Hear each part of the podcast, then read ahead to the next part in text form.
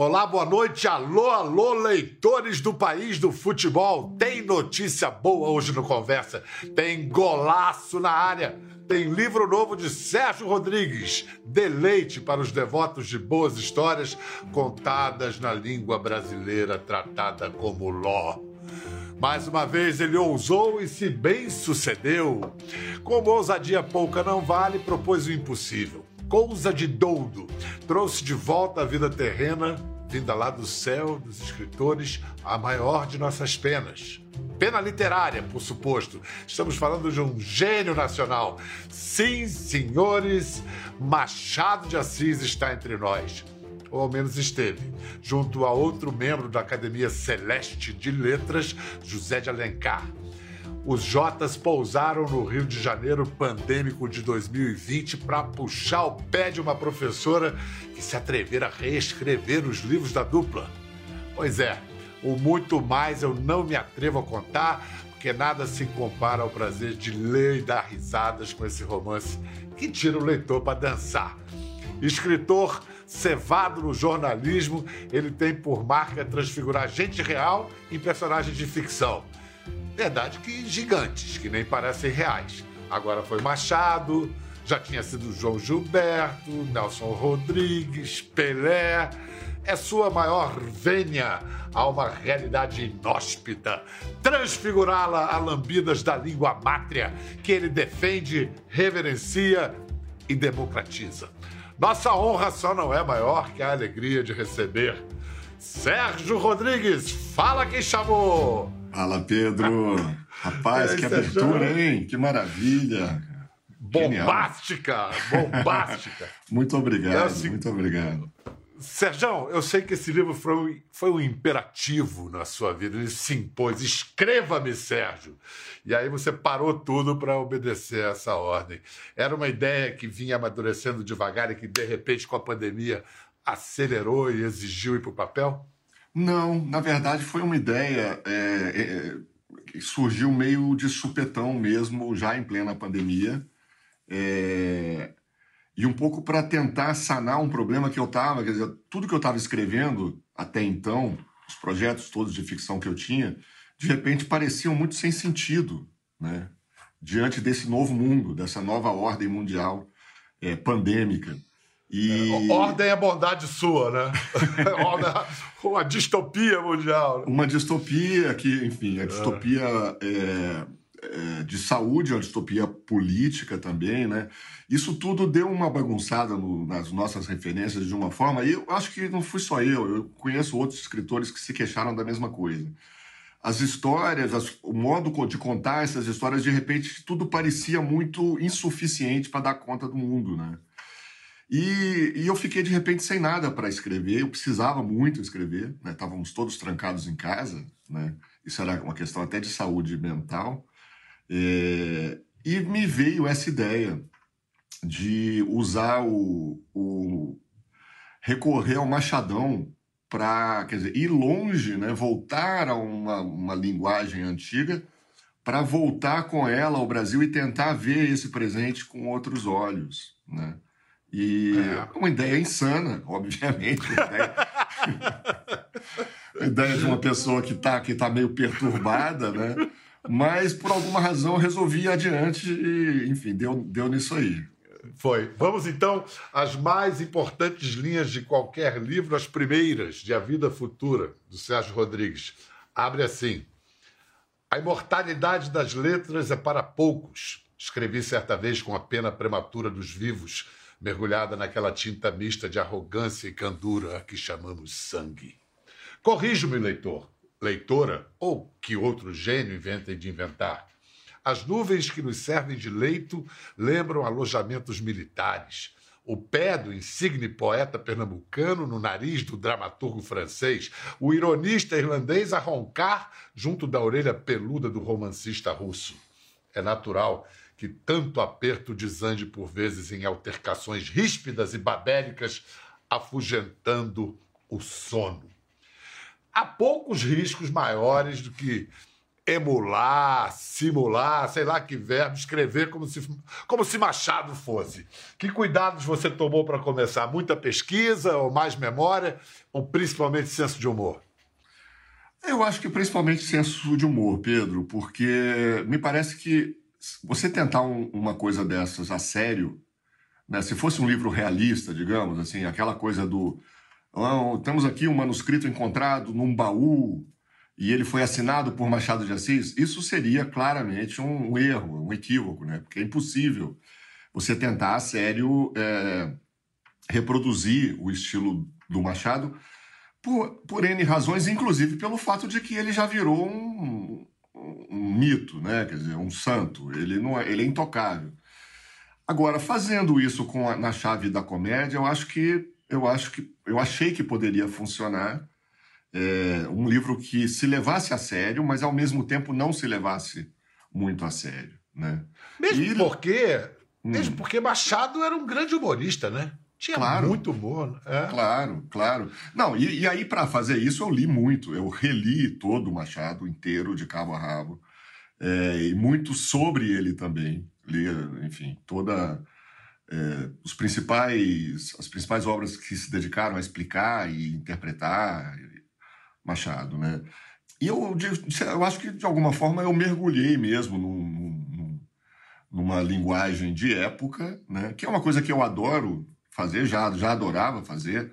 O João Gilberto, a visita do João Gilberto, só para completar, é, é, um livro em que cada conto parece escrito por um escritor diferente, né? É verdade, é verdade. E... Inclusive tem, inclusive tem Capitu narrando sua noite de núpcias na primeira Isso, pessoa. Exatamente. É, pois é. Exatamente. E acho que Mas foi ali que eu perdi o medo, sabe? Ela perdeu a virgindade e você perdeu o medo, ou vice-versa. É, é, o, é o seguinte, é, mas o que move Machadão a baixar no pandêmico Rio de Janeiro de 2020? Ele vem basicamente para acompanhar o José de Alencar, que está possesso com a notícia de que existe uma professora no Rio de Janeiro dedicada a reescrever os livros deles, né? Para torná-los mais acessíveis e mais palatáveis ao leitor do século XXI. O, o Alencar fica enlouquecido com isso e resolve descer para puxar o pé da professora, para fazê-la desistir de, desse projeto. E o Machado, é, que a princípio não se revolta com essa ideia, ele fala, ah, quer reescrever, reescreve, né? É, ele tem uma postura mais ambígua, assim, mais irônica, distanciada. É, ele resolve vir para acompanhar o Alencar, aparentemente para impedir o Alencar de fazer uma grande bobagem e tal. Só que ele tem lá suas razões íntimas que vão sendo reveladas é, ao longo da história também, né? Antes dele chegar a tal professora que quer reescrevê-lo, Machado é apresentado aos ensaios que é, do que se chama hoje linguagem neutra. Nas palavras dele, grupos interseccionais, lugar de fala, centralidade, não binário, cisgênero, epistemologia decolonial, todes. Todes? Seria um deus nórdico? Bom, Aí a gente entra naquele assunto riquíssimo de se conversar. Muita gente boa que ama a nossa língua não tolera essas invenções. E você, ao contrário, você que trabalha, tem a nossa coluna imperdível semanal sobre a língua portuguesa, você acha que são manifestações políticas válidas. É, a linguagem é um campo de batalha político quem ganha e quem perde nessa. Não é a própria língua que está em jogo? Pedro, eu acho que a, a, a, língua é um campo de batalha político, sem dúvida, e sempre foi, na verdade. Né? É, quando a gente está muito no meio do, do tiroteio, é, é, natural que as pessoas fiquem um pouco alarmadas. Eu, tenho uma, eu tendo a ter uma visão um pouco mais, talvez mais se eu posso dizer assim, tentando assim um certo distanciamento. Eu acho que quem, quem acha que, que, que deve é, é brincar com a língua ou, ou, provocar esse tipo de ruído, né? que é um ruído, né? quando você começa a dizer que, olha, tem um, uma outra forma de fazer o, o, o, plural, que é uma forma neutra e tal, não sei o quê. Isso é óbvio que isso vai soar como uma coisa agressiva até para muitos ouvidos acostumados a a uma, a uma gramática que ela aprendeu desde criancinha, né? E que sempre foi válida por séculos. É, eu acho que isso tem futuro? Não, não acho. Eu não acho que isso tenha futuro como proposta gramatical. Agora, é uma coisa que mobiliza muita gente, que não só no Brasil, né? É uma tendência mundial.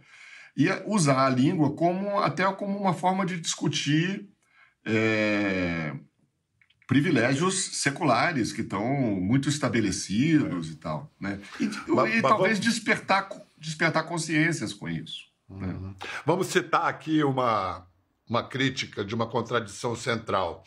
É, isso, é, é, em nome de um alegado desejo de inclusão, essa chamada língua neutra é ainda mais exclusivista. Parece que cria códigos sectários, uma espécie de senhas para ser uhum. aceito por um grupo pretensamente superior moralmente. Não é autoritário impor o uso de algumas palavras e banir outras? Não é, é. a mesma coisa de, de impor a, a, regra culta, coisa que há poucos anos a gente conversou? É, eu acho que tem, tem um, um, um componente profundamente autoritário, sim. É... Agora, é, um, é algo que, que é feito em nome de um combate a, um, a, uma, a uma exclusão, né? É claro que talvez não seja a melhor resposta, eu não, não digo que seja, não, eu não sou um defensor da, da linguagem neutra, de modo algum. Eu tento entender o que está por trás disso, os movimentos que, né, que geram esse tipo de coisa.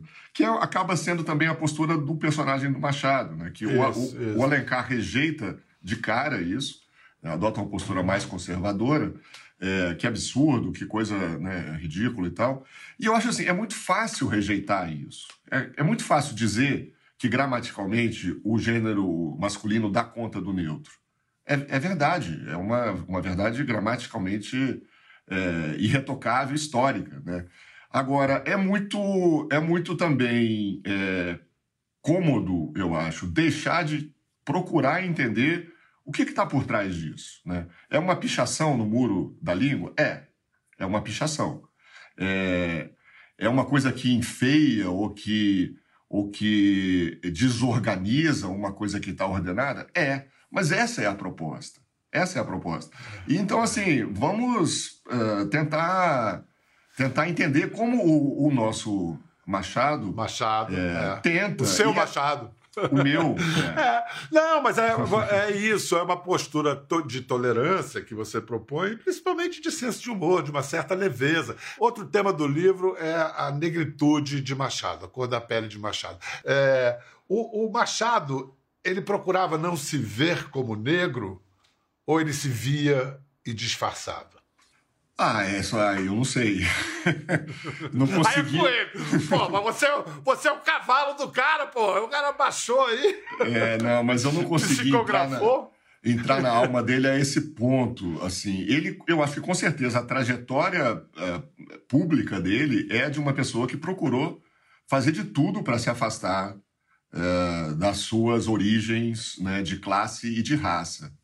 Isso me parece indiscutível. Machado é um cara que tentou passar por branco numa sociedade é, escravocrata. Né? Não, não, não, não dá para levantar o dedo falar, ah, você é um traidor. É muito compreensível que ele tenha feito, feito isso, usado os, o, os recursos de inteligência, né? É, os recursos extraordinários de inteligência, de capacidade de, de trabalho que ele, que ele tinha para criar para si mesmo uma situação minimamente confortável numa sociedade brutal. Né? O, o, o Brasil, o escravocrata, é uma sociedade em que você ou era senhor ou era escravo. escravo. Esse, essa, essa, essa faixa do meio do homem livre é, era muito estreita, né? muito estreita. E o Machado estava ali, naquele fio de navalha. Né? Ele tinha vindo da, da infância no Morro do Livramento, né? Era um menino Sim. de Sim. É, um, um cara que foi é, criado de favor, né? Aquela coisa do. O favor era muito importante nessa sociedade, né? Numa casa rica e, portanto, teve acesso a, a livros e tal. E foi. Era um menino que, que desde, o, desde a infância teve acesso a, a instrumentos, a conhecimentos e tal, que não estariam acessíveis a ele numa outra situação a classe dele, né? O... Então assim, ele já, ele desde o começo ele estava nesse nessa fresta aí, nesse entre lugar. E eu acho, Pedro, que o fato dele estar nesse entre lugar é que faz, no fim das contas, ele se tornar o gênio que ele se tornou.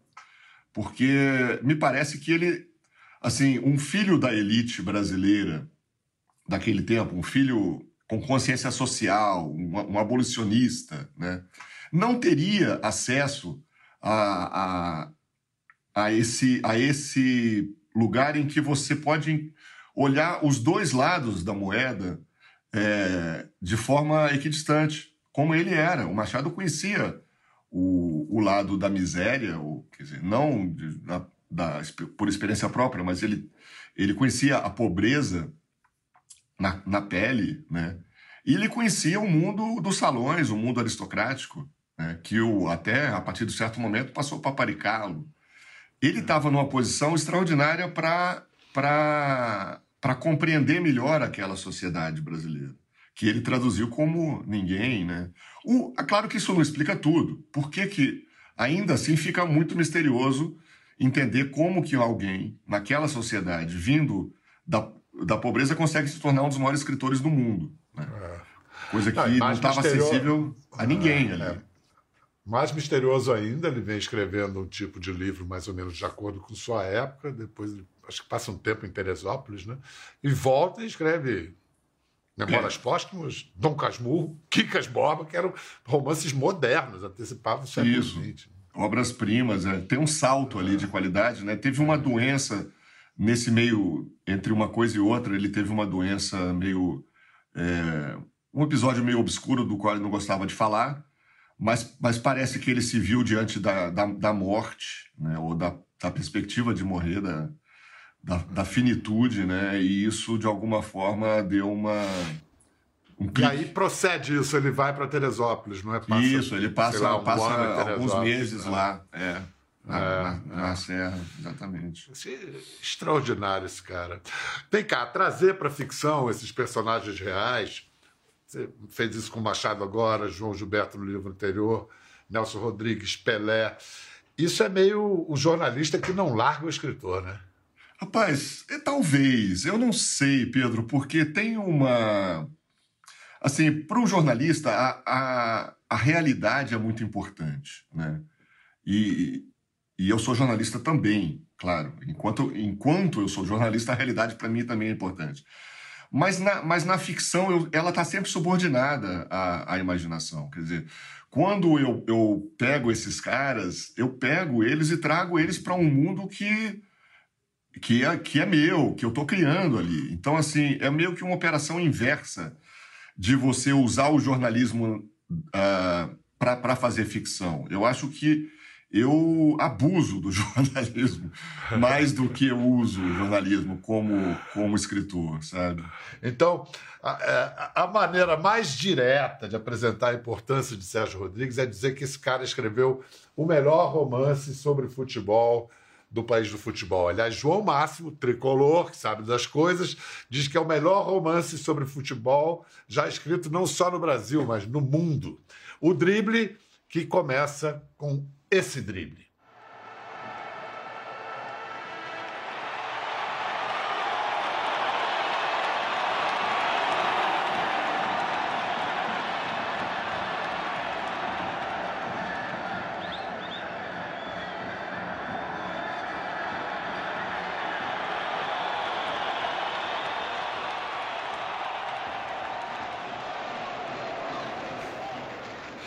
Bom, a gente viu só duas vezes agora o drible. Você deve ter visto o quê? Umas 10 Duas... mil vezes? É, por aí. É, é, por aí. É. Eu tenho uma tese, de, eu hum. quero saber o que, que, você acha. Por que, que esse drible é literário? Porque ele não toca na bola. É só sugestão. Uhum. Você que conhece muito mais desse drible, por que, que esse drible é literatura?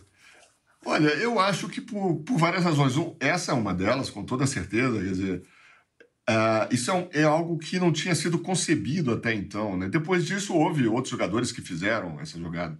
Mas é, isso foi uma invenção absoluta do Pelé, que era um grande inventor. Né? Mas eu acho que o fato dele não ter feito o gol é fundamental também. É né? Porque não arremata. É uma jogada que não vai acabar nunca, porque ela não se conclui. E tem uma. Parece que tem uma injustiça, assim, da realidade, do mundo, do, de Deus. Ah, um dia essa bola entra, Sérgio. Um dia essa bola vai entrar. Vamos ficar assistindo. Que genial. É... Vem cá. Como a gente falou, é, junto à, à, Vida Futura, está sendo lançado, relançado, uma nova edição do primeiro livro do Sérgio, O Homem que Matou o Escritor. Então vamos lembrar a vida passada, é, quando eu recebi esse senhor no espaço aberto da Globo News, lá em sei lá quando, melhor não dizer. E eu quero ressaltar que ali a gente já se conhecia de redação, mas ainda não era amigo. Então, portanto, os elogios são insuspeitos. Roda o stand-by aí, por favor. Salve! Cinco contos que garantem. Nasce um novo escritor. Mal foi lançado e o livro de contos O Homem que Matou o Escritor já vem sendo saudado como um dos maiores acontecimentos literários dos últimos anos no Brasil. O autor estreante, Sérgio Rodrigues, nos honra hoje com sua presença. Sérgio, parabéns aí pela estreia. Eu ainda não encontrei ninguém, nem li nenhum resenhista ou crítico que torcesse o nariz, ou, só, todo mundo ficando muito bem impressionado com o livro e, e, alguns dizendo que sacudiu uma certa pasmaceira que estava reinando aí na literatura, uh, na nossa literatura. Você pretendia isso mesmo, dar uma sacudida? Olha, é...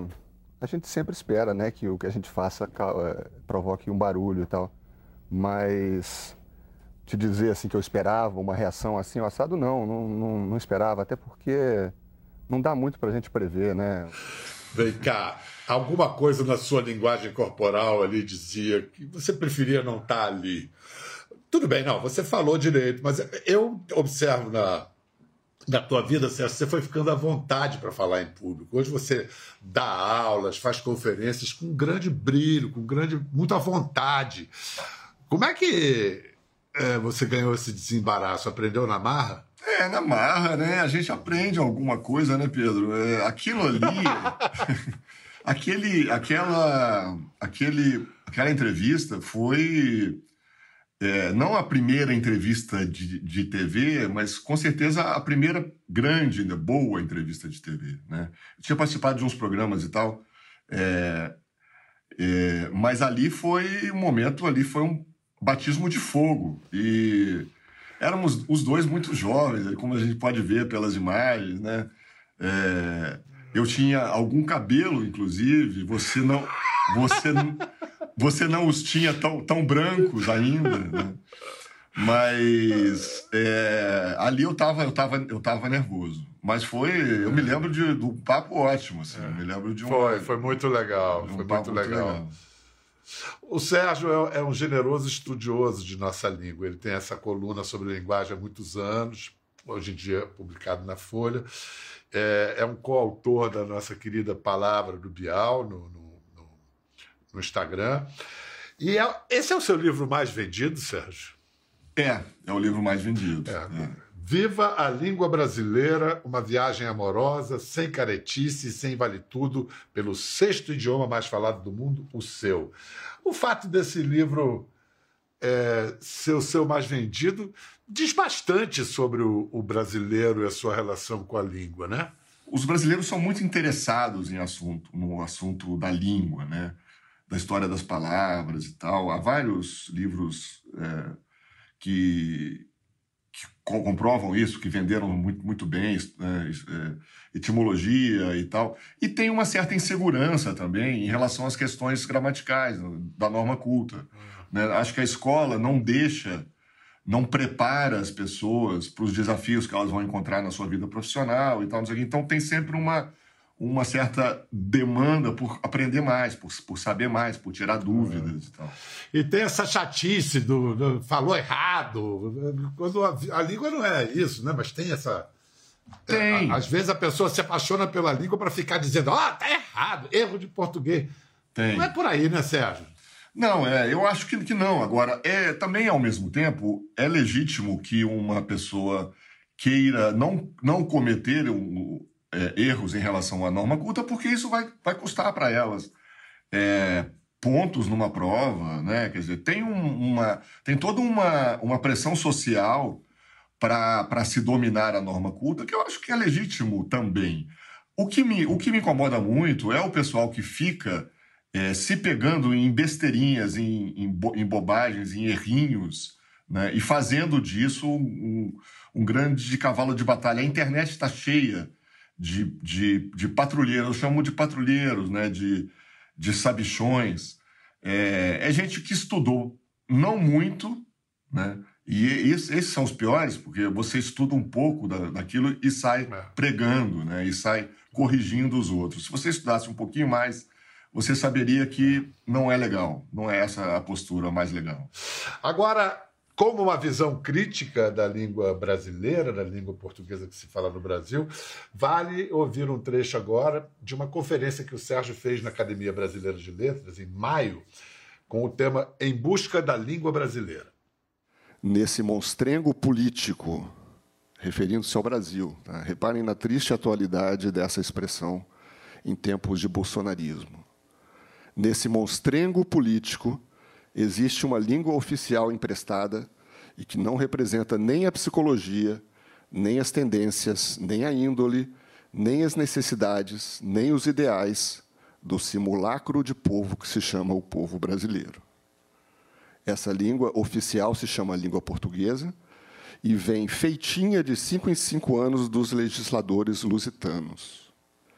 O governo encomenda gramáticas de lá e os representantes da nossa maquinária política, os chamados empregados públicos, que com mais acertos se chamariam de empregados governamentais, são martirizados pela obrigação diária de falar essa coisa estranha que de longe vem. Toda língua é muito mais do que um conjunto chato de regrinhas à espera do nosso tropeço. É um parque de diversões, um estojo de mágica, uma caixa de ferramentas, um campo de sonho, um mundo inteiro. E a nossa não tem passado nem perto de ser compreendida assim pela maior parte da população. Se quisermos realizar o sonho de Mário de Andrade e tantos outros e completar essa jornada em busca da língua brasileira, Vamos ter que dar um jeito de curar com doses maciças de educação, educação, educação. Vamos ter que dar um jeito de curar nosso transtorno dismórfico linguístico. Que terrivelmente belo, que belamente terrível. Mas vem cá, Sérgio. É, de quando o Mário de Andrade fez esse diagnóstico até hoje, algumas coisas mudaram, né? Mudaram, sem dúvida, a gente caminhou muito, é, mas ainda não chegou lá, Pedro. Eu acho que a gente está hoje ainda aprisionado por uma compreensão oficial da língua brasileira que é muito informada por um lusitanismo totalmente fora de, de época, né? não faz mais sentido nenhum. Inclusive, assim, o que se, o que se considera norma padrão nas gramáticas escolares, nas cartilhas, no, o que se cobra em provas do, de, vestibular, do Enem, é um, é um português que nem é mais o de Portugal. É uma gramática derivada de uma compreensão do século XIX da, da, da língua portuguesa. Vem cá, Sérgio, você quando descansa da literatura, então você escreve canções. É... Deixa eu mostrar para a turma um trecho do clipe de Primeiro Amor, composição do Sérgio com Lula Ribeiro.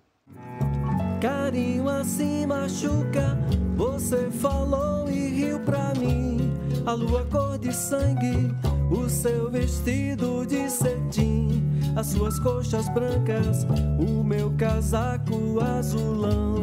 Eu não sabia nada, você guiou a minha mão a noite perfumada, estrelas na imensidão. Será que você deixa eu te roubar o coração?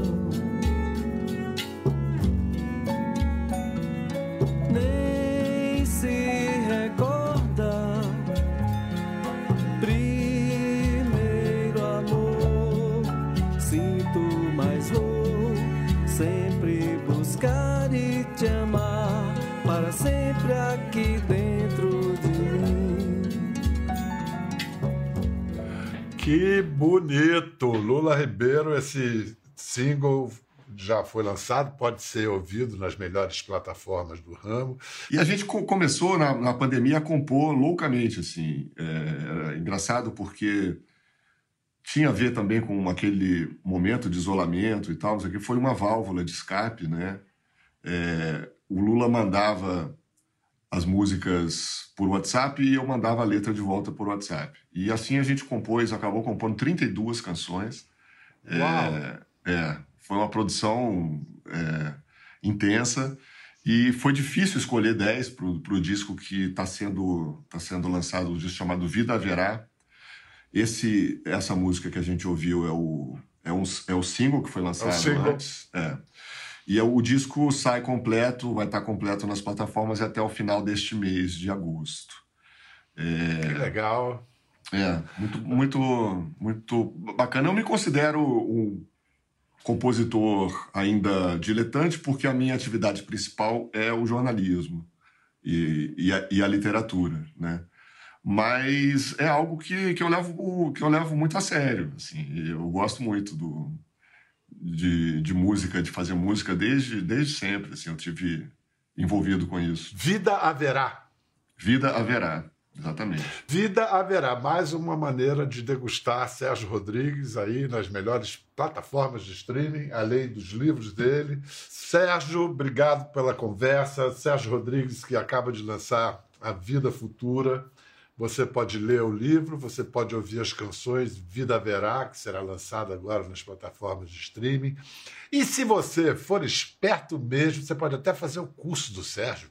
O Sérgio tem um curso chamado Escrever Como e Por Quê, uma DR com os mestres. Esse curso eu recomendo, eu já fiz, a partir de citações de escritores célebres. Sérgio aborda a escrita, abre as portas da escrita para quem quer se aventurar a essa atividade, nessa atividade. Então termina dando uma dica, aquela que sua dica preferida para os aspirantes a escri- a escritor.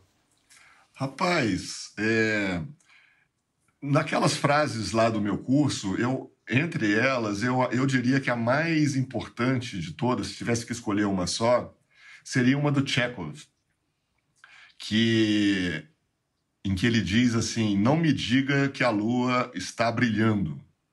Mostre-me o seu reflexo num caco de vidro."